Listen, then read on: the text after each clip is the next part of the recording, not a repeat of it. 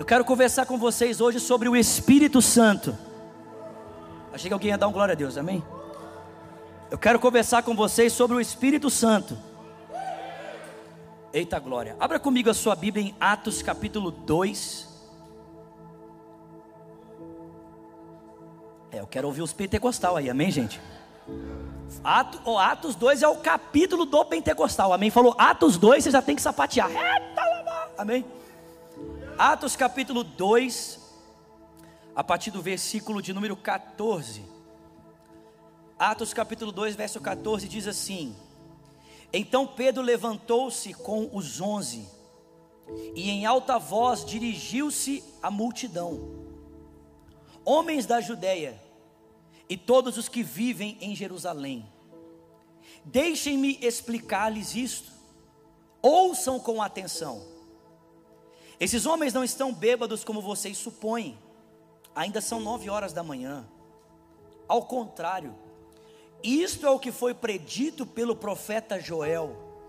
Nos últimos dias, diz Deus, derramarei do meu espírito sobre todos os povos. Os seus filhos e as suas filhas profetizarão. Os jovens terão visões. Cadê os jovens aqui? Tem jovem aqui nesse culto em nome de Jesus? E os velhos terão sonhos. Não vou perguntar se tem velho nesse culto também. Sobre os meus servos e as minhas servas derramarei do meu espírito naqueles dias, e eles profetizarão. Mostrarei maravilhas em cima no céu e sinais embaixo na terra: sangue, fogo e nuvens de fumaça. O sol se tornará em trevas, a lua em sangue, antes que venha o grande e glorioso dia do Senhor. E todo aquele que invocar o nome do Senhor será salvo. Israelitas, ouçam essas palavras. Jesus de Nazaré foi aprovado por Deus diante de vocês por meio de milagres, maravilhas e sinais que Deus fez entre vocês por intermédio dele, como vocês mesmos sabem. Este homem foi entregue por propósito determinado e pré-conhecimento de Deus, e vocês, com a ajuda de homens perversos, o mataram pregando-o na cruz mas Deus o ressuscitou dos mortos, rompendo os laços da morte, porque era impossível que a morte o retivesse. Versículo 32 comigo agora, por favor. Deus ressuscitou Jesus, e todos nós somos testemunhas desse fato. Exaltado à direita de Deus, ele recebeu do Pai o Espírito Santo prometido e derramou o que vocês agora veem e ouvem. Amém? Nós temos falado nas últimas semanas sobre a importância de nós termos fundamentos sólidos para construirmos a nossa vida, para edificarmos a nossa vida. Eu tenho mostrado para vocês que o único fundamento sólido para de fato nós edificarmos a nossa vida é o próprio Deus, o Deus e Pai do nosso Senhor Jesus Cristo, o seu Filho como nosso único Senhor.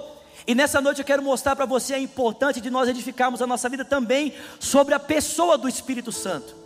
Gente, preste atenção, quando vocês leem o Novo Testamento, vocês vão perceber que os apóstolos, em todos os lugares que chegavam e nas igrejas que eles edificavam, os apóstolos sempre tinham uma mensagem padronizada, padronizada que eles desejavam compartilhar com os cristãos.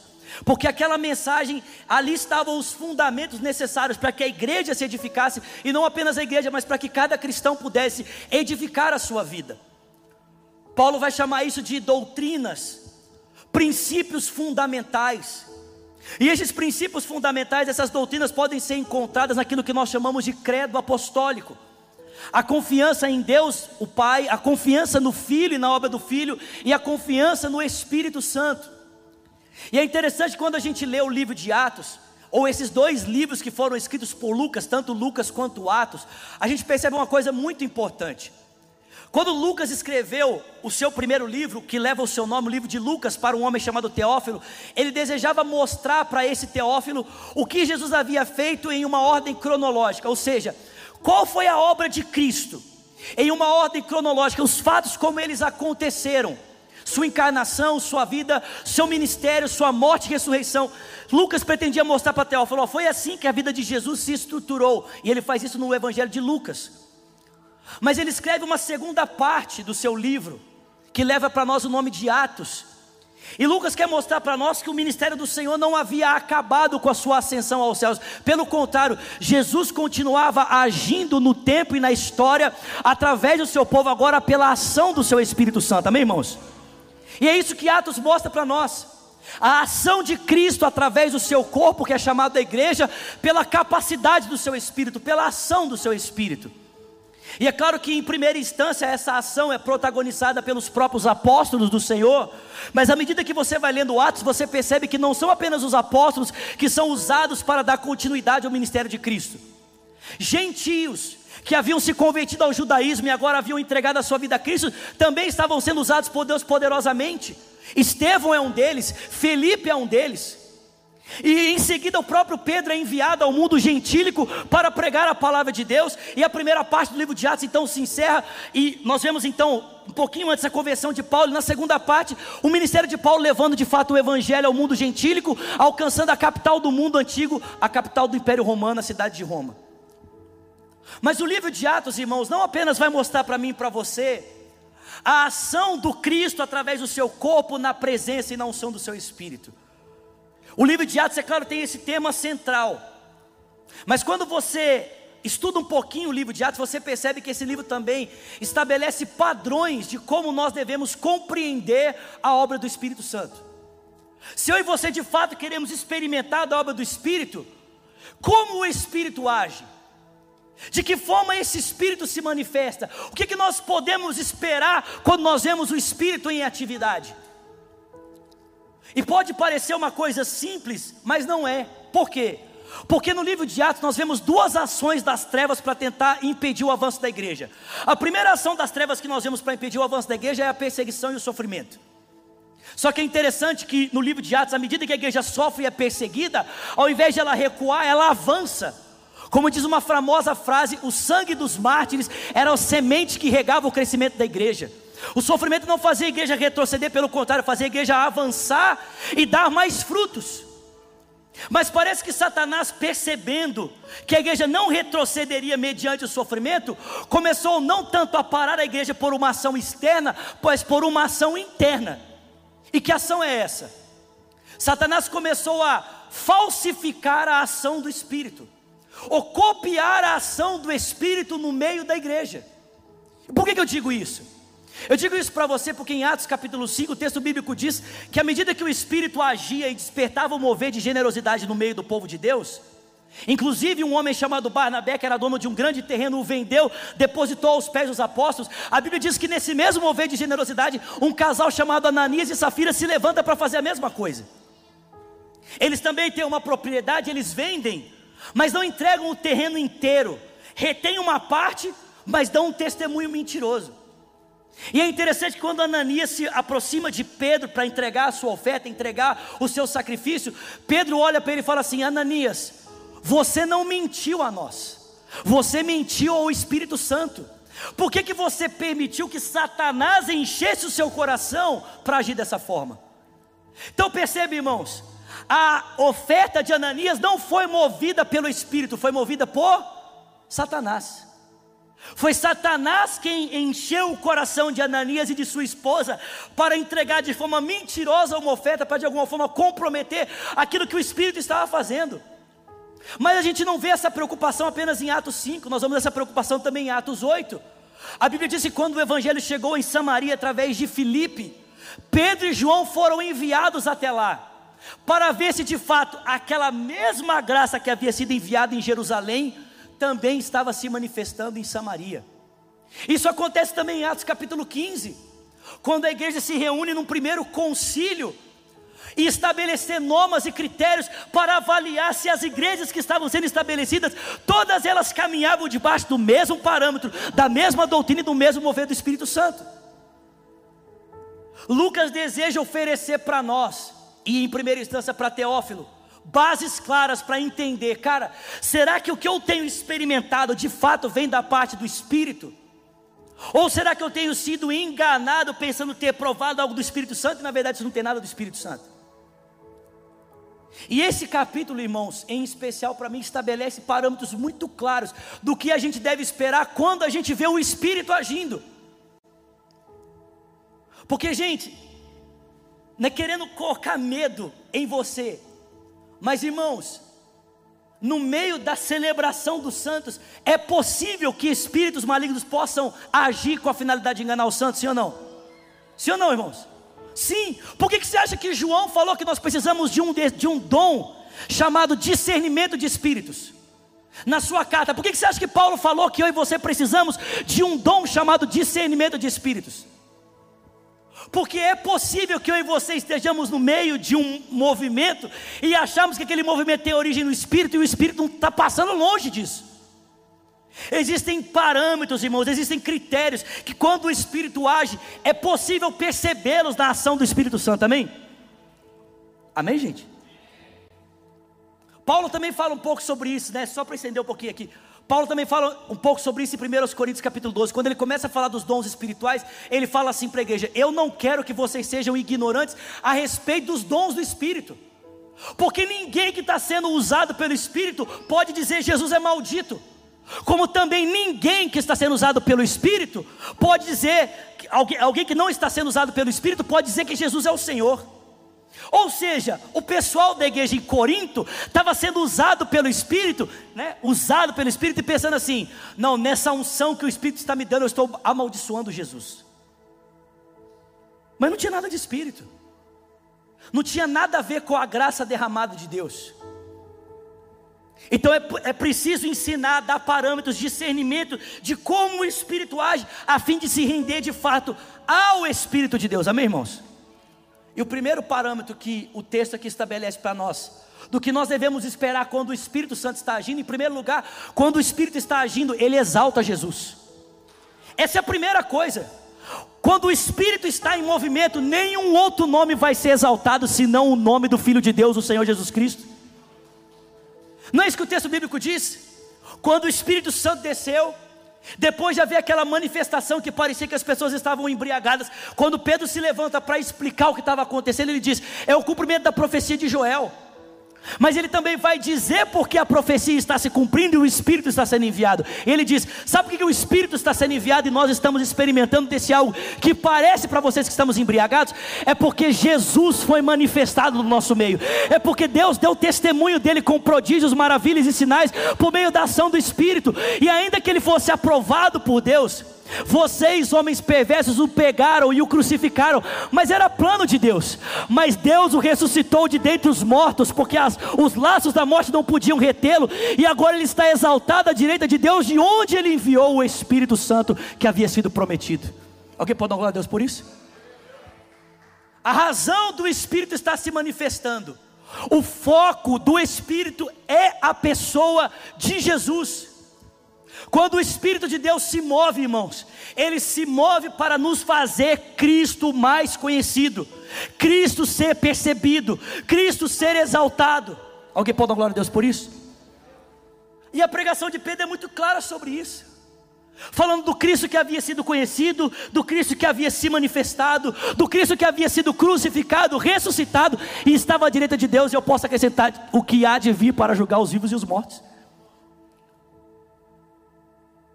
Em primeiro lugar, o Espírito exalta Jesus, destaca Cristo, faz Cristo ser percebido, abre os nossos olhos para nós contemplarmos a glória de Cristo, a grandeza de Cristo.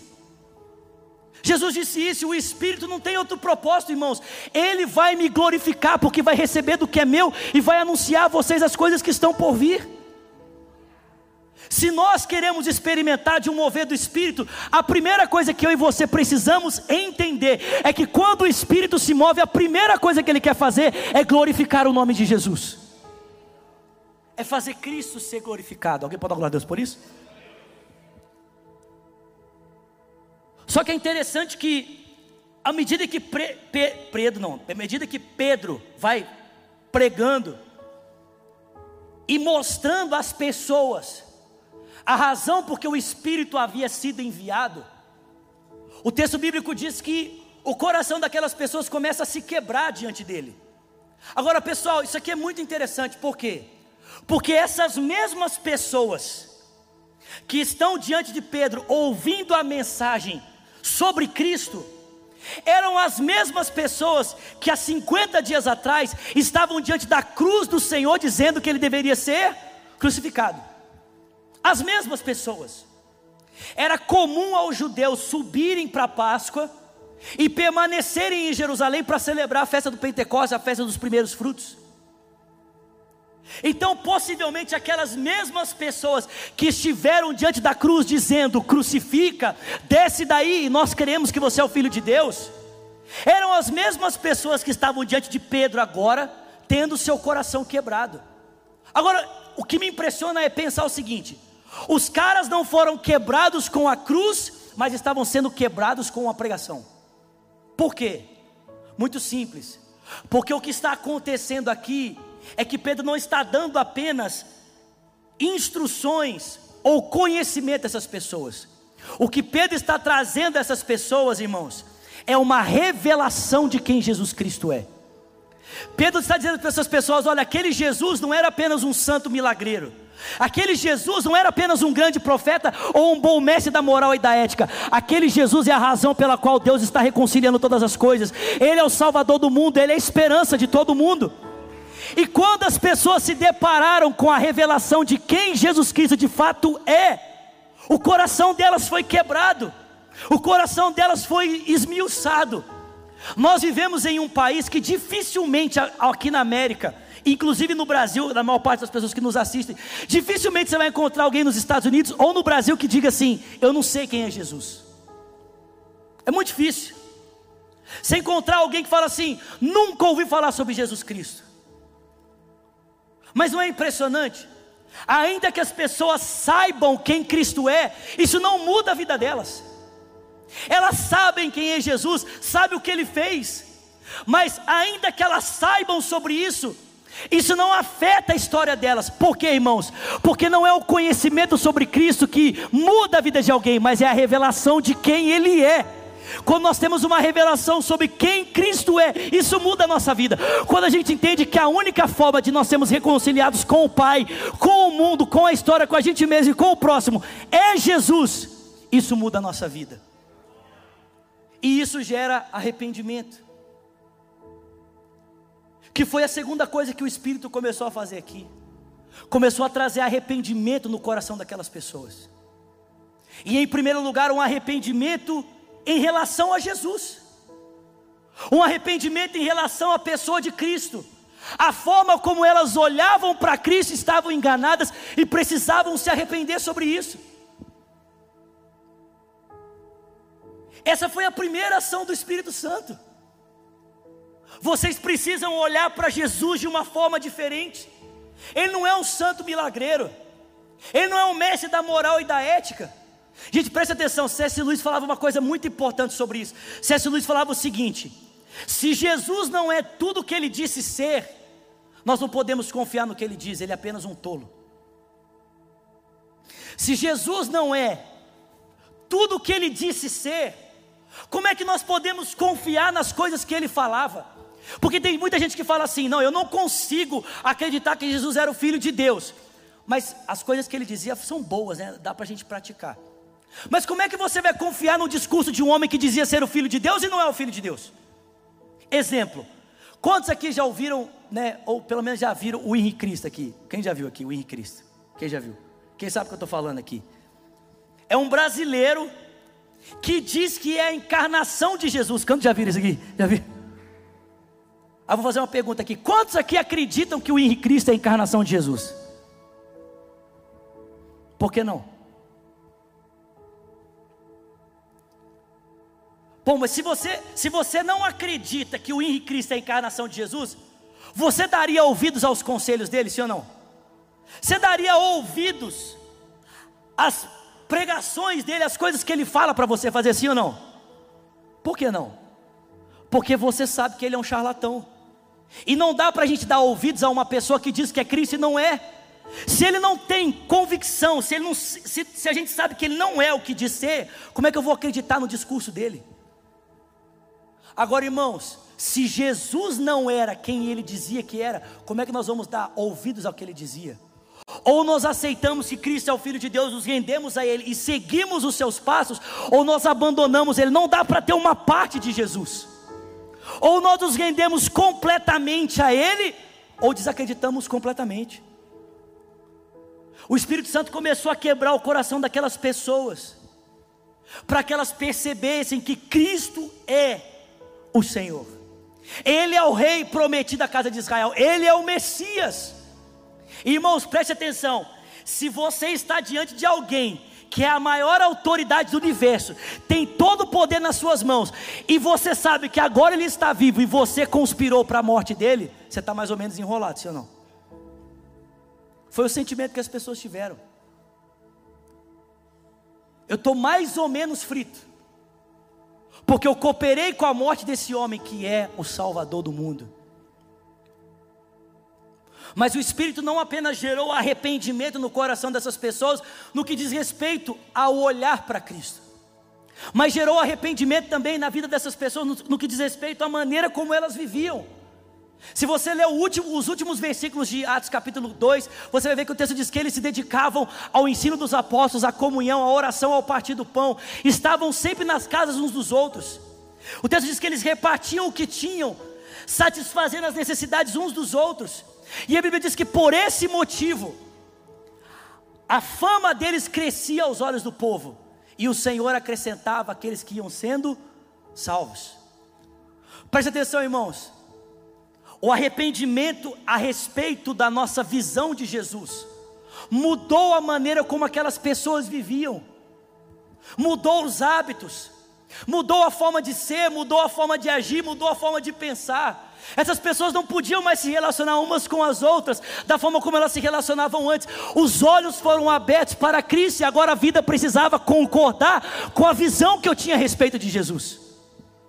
A minha ótica do mundo, das pessoas, dos meus relacionamentos, da forma como eu lido com os recursos, precisa estar relacionada agora à forma como eu olho e entendo Jesus Cristo. Exemplo, irmãos. A forma como eu lido com os meus conflitos, a forma como eu lido com os meus problemas, com os meus desentendimentos, porque eu conheço a Cristo, não pode ser mais a forma como eu lidava antes. Se eu conheço a Cristo e fui impactado pela consciência de que Ele é o Senhor, quando eu erro, eu preciso ter a humildade para pedir perdão, e quando alguém erra comigo, eu preciso ter a humildade para perdoar.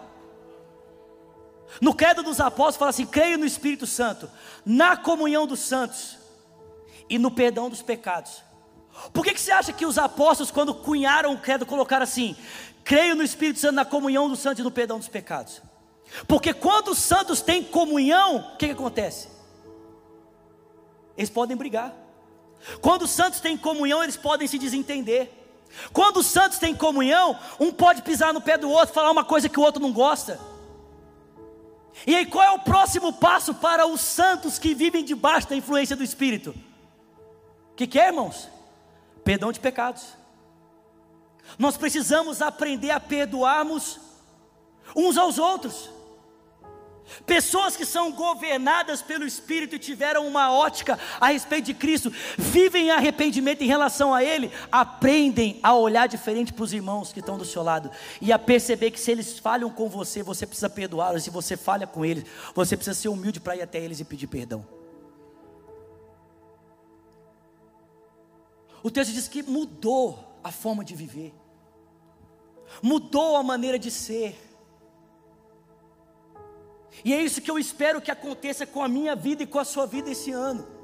É que por, por, por, eu e você fundamentarmos a nossa vida nos pilares da fé em Cristo, nos pilares da fé em Jesus, da fé em Deus Pai e do Espírito Santo, a gente possa viver a vida que Deus tem preparado para cada um de nós. A gente possa de fato caminhar como cristãos. Irmãos, preste atenção, é muito simples perceber isso. Olhe para Israel no Antigo Testamento. Quando você olha para Israel no Antigo Testamento, toda maneira de Israel se expressar como nação tinha Deus como centro. A forma como Israel pensava política, a forma como Israel pensava economia, a forma como Israel pensava o cuidado da terra, a forma como Israel pensava sua higiene, a relação com os povos, a construção de casamentos, tudo tinha Deus como centro. Agora, não sei se você entende isso. 1 de Pedro 2,9 diz que eu e você somos a geração eleita, o sacerdócio real, a nação santa, o povo adquirido, a propriedade exclusiva de Deus, chamados para anunciar as virtudes daquele que nos tirou das trevas para a sua maravilhosa luz. Alguém pode dar glória a Deus por isso? Eu e você somos povo de Deus agora. O que isso significa? Isso significa que assim como Israel vivia uma vida centrada em Deus Pai, agora eu e você precisamos viver uma vida centrada em Jesus Cristo. E temos uma vida que reflete o seu governo em todas as áreas da nossa vida. Deixa eu perguntar para vocês, seja sincero com você mesmo, nem ser sincero comigo. Mas você acha que a minha vida e a sua vida reflete em tudo a centralidade de Cristo nas tomadas de decisões? Sim ou não? Você acha que nós pensamos todas as áreas da nossa vida tendo Cristo como centro? E se não, irmãos, nós precisamos nos arrepender e mudarmos de vida. Para que assim como essa igreja foi um testemunho para a sociedade, eu e você também possamos ser um testemunho para o mundo que está lá fora. As pessoas possam olhar para a vida que a gente vive e falar assim, cara, que vida é essa que você tem? Você possa dizer, é o resultado da minha fé na pessoa de Jesus Cristo é a consequência de ter Cristo como o Senhor e Salvador da minha vida. Quando o Espírito age em primeiro lugar, ele exalta Jesus. O Espírito torna Cristo visto e conhecido. Segundo, quando o Espírito age, ele provoca arrependimento, quebrantamento, faz com que a nossa visão sobre Cristo mude e a nossa visão sobre as pessoas mude muda a nossa forma de lidar com o nosso corpo. Cara, quando o Espírito Santo age na minha vida, o Espírito me faz perceber que esse corpo que Deus me deu, ele tem um propósito, ele tem um destino eterno. Alguém pode dar glória a Deus por isso aqui? Gente, eu não sei se você entende isso. Eu fiz um post essa semana sobre isso. Presta atenção. O seu corpo físico é tão digno quanto o corpo físico de Jesus. O seu corpo físico é tão digno quanto o corpo de Cristo. Porque o mesmo Espírito e o mesmo Deus que formou o corpo de Cristo no ventre de Maria, é o mesmo Deus que formou o seu corpo no ventre da sua mãe. O seu corpo é tão digno quanto o corpo dele. Agora pensa o seguinte: se Deus deu um corpo digno ao filho dele, como ele deu um corpo digno a você, de que forma você espera usar esse corpo? Paulo fala isso em 1 Coríntios 6. Se você entende que o seu corpo é tão digno quanto o corpo do seu Senhor, de que forma você vai usar esse corpo? O que você espera fazer com esse corpo? Paulo diz: não dá para entregar ele para prostituição. Esse corpo foi preparado para herdar a vida eterna, você precisa usar para glorificar o nome do Senhor. Muda a forma como a gente enxerga o corpo, gente. Se nós vivemos debaixo da influência do Espírito, a gente entende que o nosso corpo está sendo preparado para a glorificação. E muda a forma de nós nos relacionarmos com o tempo, porque a gente percebe que a nossa vida está sendo preparada para viver a eternidade. O Espírito age trazendo arrependimento, quebrantamento, mudança de mente, mudança de coração, em relação às pessoas, em relação ao mundo, a minha disposição com a realidade à minha volta. Um arrependimento a respeito de Jesus, um arrependimento a respeito da minha vida das pessoas e por último, irmãos, quando o Espírito Santo age na igreja, quando de fato nós estamos vivendo uma manifestação do Espírito, a igreja começa a se engajar na sociedade à sua volta. A igreja começa a se engajar com os problemas do mundo à sua volta. No século 3, quando Constantino assumiu a governança do Império Romano, se eu não me engano, aproximadamente 70% do império era considerado de gente pobre. Gente que não tinha recursos, gente que tinha muito pouco para viver. Constantino assumiu a liderança do império e a questão da pobreza era uma coisa assim difícil de solucionar, impossível para a política romana resolver. Ele assume o império, a história da igreja conta que provavelmente Constantino se converteu. E sabe o que ele fez quando ele se converte, quando ele entrega a sua vida a Cristo, quando ele reconhece Jesus como Senhor? Ele vira para os cristãos do império e ele fala assim: olha, a política não tem condição de resolver esse problema, mas vocês têm condição de resolver esse problema. E ele entregou, presta atenção, gente. Ele entregou a, a problemática da pobreza do império nas mãos dos cristãos. Vocês estão comigo aqui? E a, a, história da igreja conta que de cada três pobres dentro do império, dois eram sustentados integralmente pela igreja. Então, tem alguém comigo aqui? Vocês estão ouvindo o que eu estou falando? Vou repetir. De cada três pobres, presta atenção, 70% do império feito de gente pobre. Os cristãos tomam esse problema para eles, e de cada três, gente, de cada três, dois eram sustentados integralmente pela igreja. Por quê? Porque a igreja sabia que não existia para ela mesma, existia para sinalizar o reino. Quando o Espírito Santo age, gente, o Espírito Santo volta os nossos olhos para fora, faz a gente ter compaixão no nosso coração, faz a gente perceber os necessitados à nossa volta. Tem alguém comigo aqui essa noite? Faz a gente estender a mão ao aflito, abraçar o necessitado, chorar por aquelas pessoas que Deus está chorando, em nome de Jesus. Nós precisamos viver um mover do Espírito, genuíno e profundo, que nos leve a ter uma visão mais alta do nosso Senhor e nos leve a nos arrependermos pela forma diminuta como olhamos para Ele, pela forma equivocada como nos relacionamos com o mundo e a sociedade, pela visão errada que temos de Cristo. E essa transformação de vida vai nos empurrar na direção de quem está precisando, para que eu e você sejamos o Cristo para essas pessoas, sejamos as mãos de Cristo, os braços de Cristo, as pernas de Cristo, a voz de Cristo para essas pessoas. Tem alguém comigo aqui? Em nome de Jesus.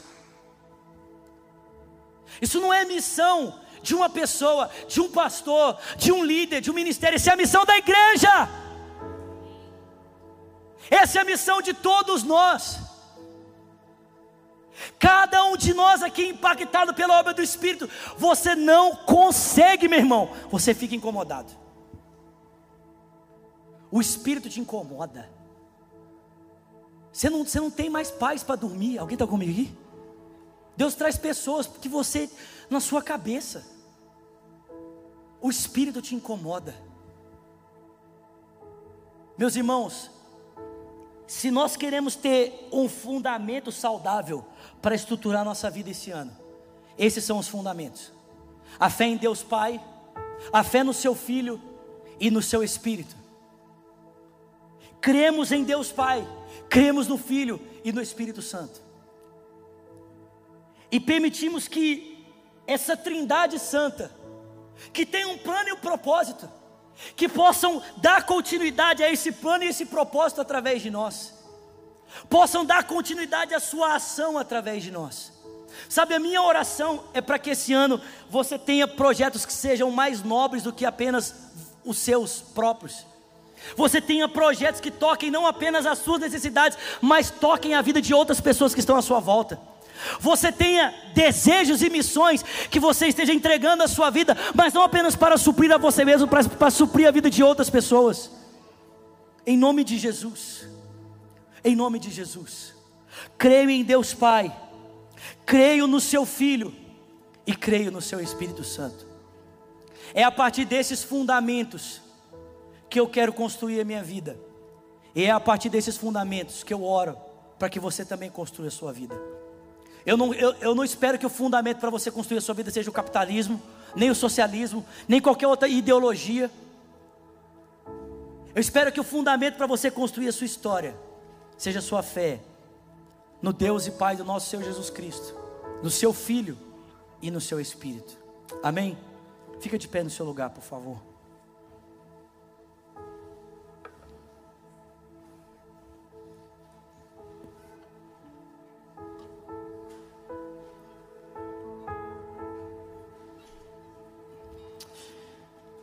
Sim, Espírito Santo. Talvez a maior bênção que o Senhor precisa derramar essa noite sobre nós seja um espírito de arrependimento.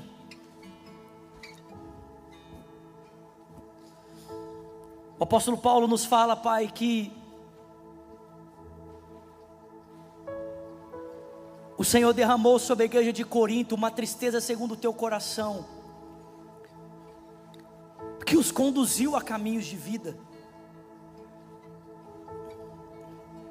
Uma tristeza que a princípio os incomodou, doeu, os fez sofrer.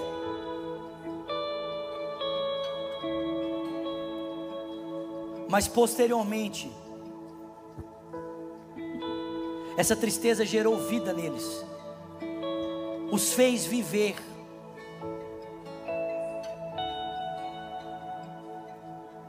Pai, eu oro para que o Senhor faça isso essa noite. Senhor, eu, eu, eu sei de pessoas aqui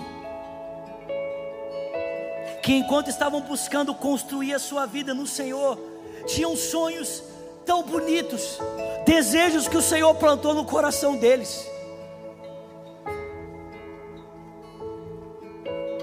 Mas o tempo foi passando, o fundamento foi mudando e os planos também foram mudando. Os objetivos também foram mudando. O coração foi mudando. A oração já não era mais Deus, eu quero fazer a tua vontade, Deus usa-me. A oração Deus, a oração passou a ser Deus abençoa isso, abençoa aquilo, abençoa aquilo outro. Porque o fundamento mudou. Pai, eu oro nessa noite, derrama um espírito de arrependimento, derrama a tristeza segundo o teu coração e faça-nos voltar para o fundamento certo, faça-nos voltar para o lugar de onde nunca deveríamos ter saído, faça-nos voltar a termos sonhos e planos alinhados ao teu coração. Não pedimos apenas para o Senhor abençoar os nossos planos, mas sonhamos os teus sonhos, sonhamos aquilo que o Senhor já abençoou, sonhamos aquilo que o Senhor já liberou.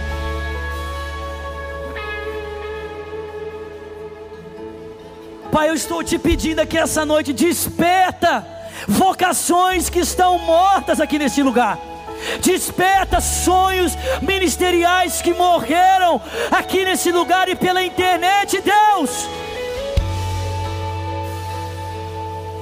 Desperta, Senhor, desperta, porque uma vida fundamentada na fé em Ti, no Teu Filho e no Teu Espírito, nos leva a participarmos da missão do Senhor, nos leva a participarmos da história do Senhor, a desejamos aquilo que o Senhor está desejando, a sonhamos com aquilo que o Senhor está sonhando, Deus.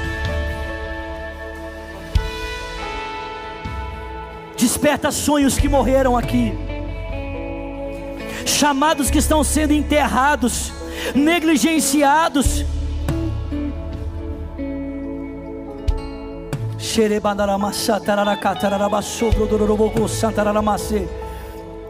Alguém pode orar comigo essa noite? Alguém pode levantar suas mãos?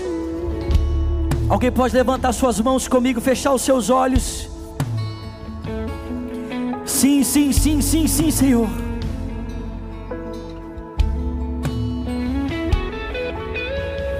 Desperta, Pai, desperta. Aquela fome pelo lugar de oração, aquela fome pelo lugar de, de, de intimidade, aquela fome pelo lugar de estar contigo de novo. Traz de volta o fundamento certo, Senhor. Não queremos ser como aquele construtor insensato que viveu uma vida toda fazendo coisas para chegar no final da sua vida e ver tudo desmoronar, porque construiu a sua vida no fundamento errado, na areia. Queremos ser como o consultor prudente que passou uma vida inteira fazendo coisas e viu no final a sua edificação permanecer, porque construiu a sua vida sobre a rocha, sobre o fundamento seguro, sobre o alicerce firme que é o Senhor.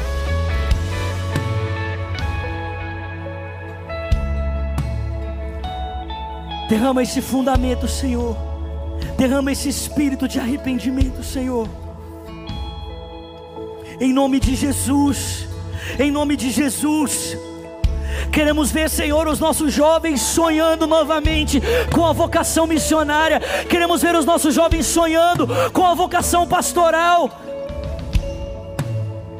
Sonhando, Senhor, em servir ao Senhor de tempo integral no ministério sonhando, Senhor, em serem profissionais excelentes, porque entendem que a sua profissão coopera com o estabelecimento do teu reino e não apenas visando um lucro financeiro do que a sua profissão pode proporcionar. desejando ocupar determinados lugares, não pelo anseio da fama e pelo anseio do reconhecimento, mas por entender que essas posições podem favorecê-los no serviço ao próximo, na dedicação ao próximo. Faça isso, Senhor. Faça isso, Senhor. Faça isso, derrama a tristeza segundo o teu coração. Derrama a tristeza segundo o teu coração. Derrama essa tristeza segundo o teu coração que nos conduz a caminhos de vida. Você pode levantar suas mãos a Ele.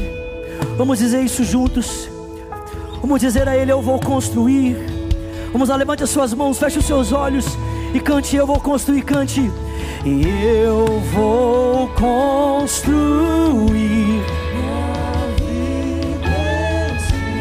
Tu és meu fundamento. Eu vou confiar somente em ti.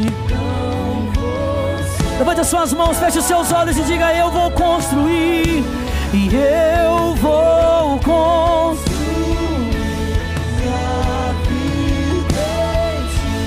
Tu és meu fundamento, eu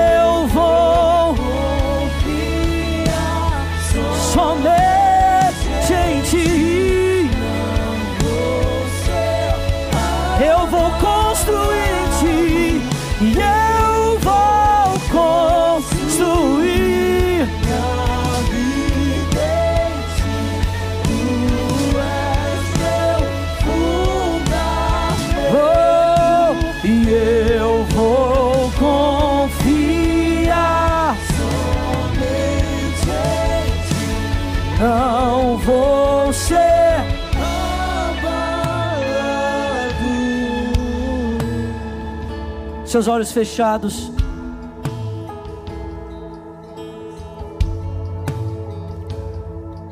Suas mãos no seu coração.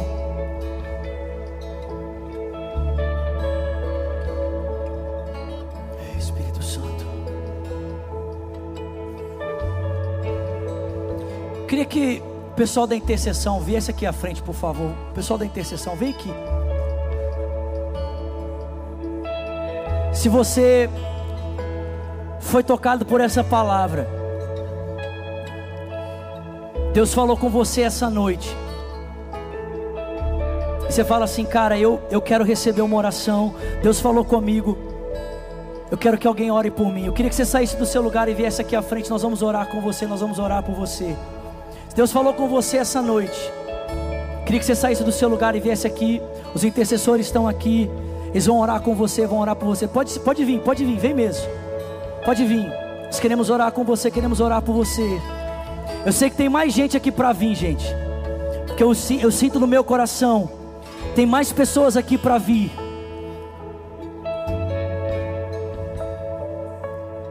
Eu não posso sair daqui sem obedecer essa direção que o Espírito Santo trouxe ao meu coração para esse tempo. Sai do seu lugar e vem. Deus está falando com você, sai do seu lugar e vem, vem. Deus, Deus quer tocar você, Ele quer, quer, quer despertar palavras que foram plantadas no seu coração, mas que estão morrendo. Vamos cantando isso. Eu vou construir, cante. E eu vou construir minha vida em ti. Tu és meu fundamento. Eu vou confiar somente em ti. Não vou ser abalado. Vamos cante. Eu vou construir minha vida em ti. Tu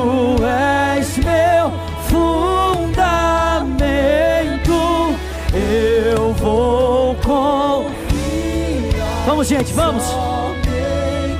Ei, não vou ser. Eu vou construir. Eu vou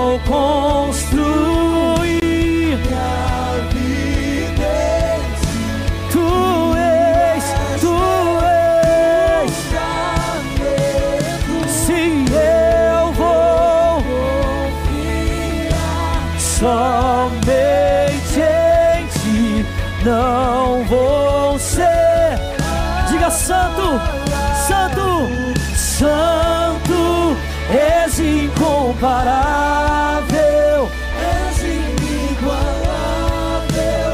Abre os meus olhos, Senhor, mostra quem tu és e enche o meu coração do amor que faz. Mais uma vez, Santo, diga Santo, Santo és incomparável. Abre-os e mostra.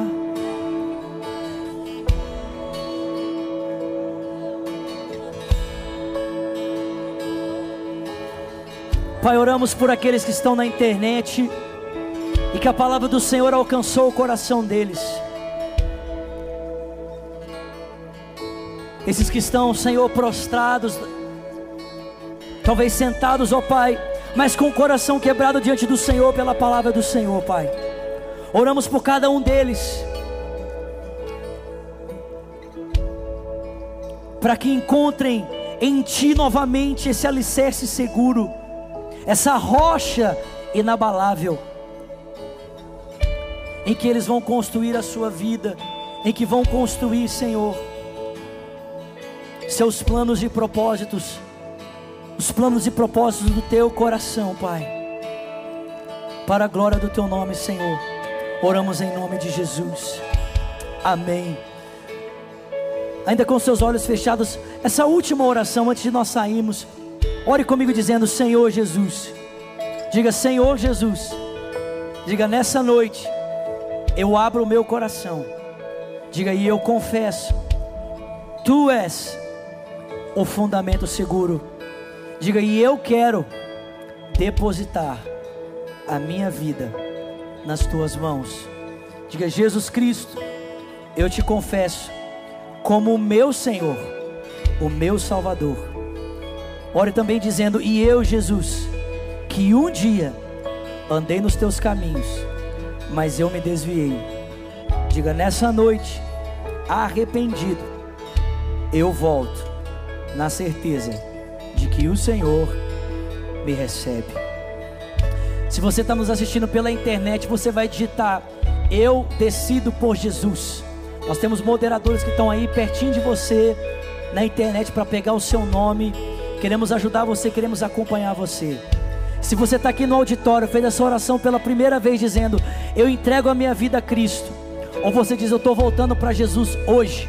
Levanta uma das suas mãos, eu quero conhecer você, quero orar por você. Existe alguém aqui hoje que diz: Eu quero entregar minha vida a Cristo. Ou você diz: Eu quero voltar para Jesus. Levanta bem alto uma das suas mãos. Quero conhecer você, quero orar por você. Glória a Deus. Que a graça do nosso Senhor Jesus Cristo, o amor de Deus Pai a comunhão e o consolo que vem do Espírito seja com o povo de Deus, aqui e espalhado em toda a terra, desde agora e para sempre. Amém, amém, amém. Vamos aplaudir o Senhor, gente. Glória a Deus. Pessoal, eu queria pedir uma ajuda de vocês. Amanhã, na parte da manhã, nós vamos ter aqui o café da manhã para os pastores que estão vindo para o descente. Vocês estão sabendo amanhã, amém? Amém?